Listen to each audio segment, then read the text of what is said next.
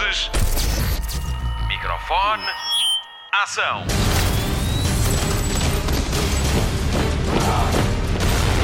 Hollywood Express.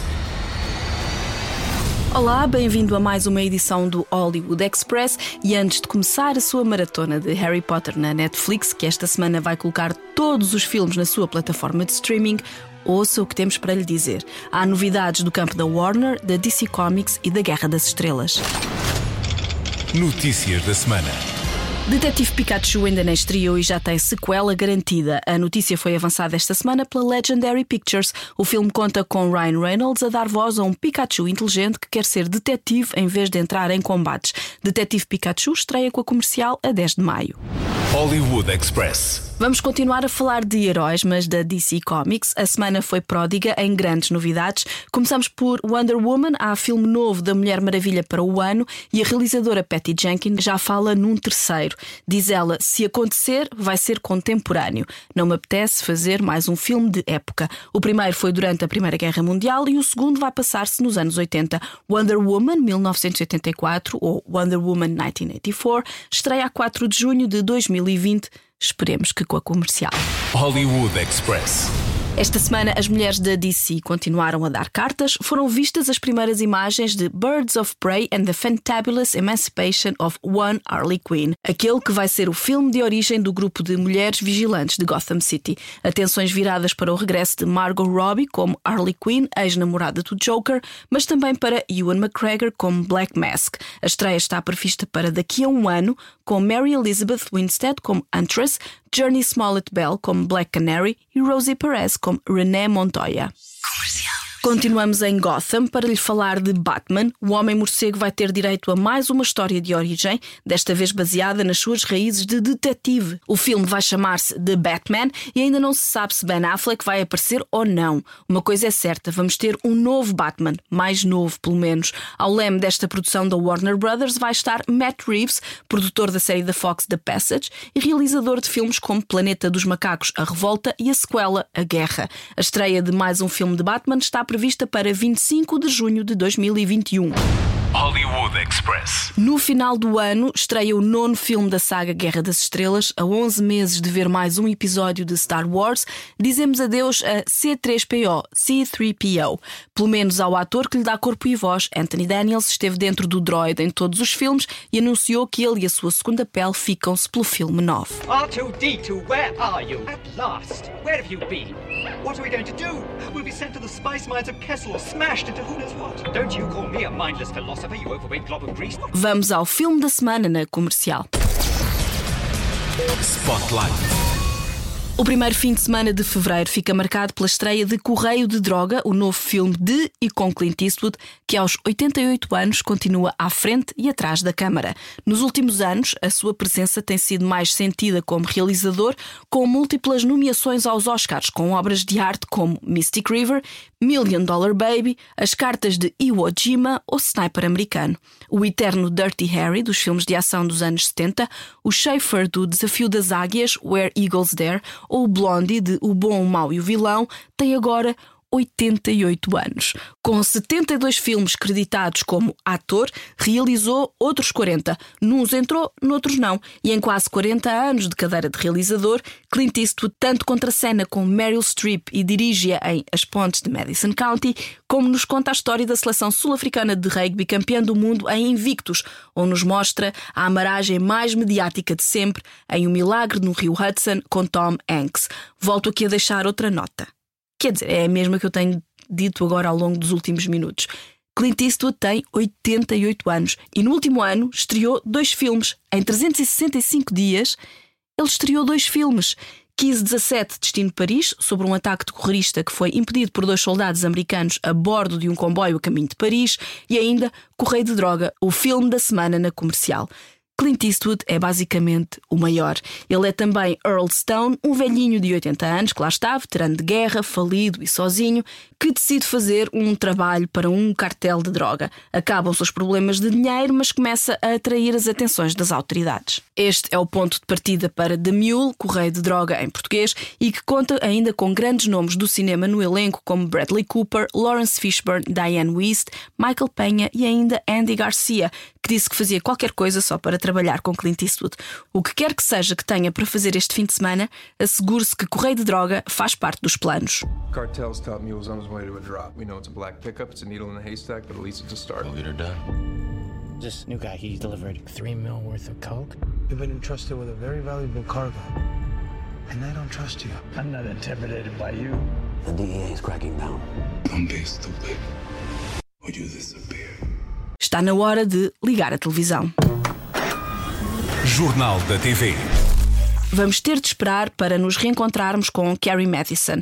A oitava temporada de Segurança Nacional deve estrear no final do ano, como aponta o canal Showtime. A produção da última temporada de Segurança Nacional começa para a semana.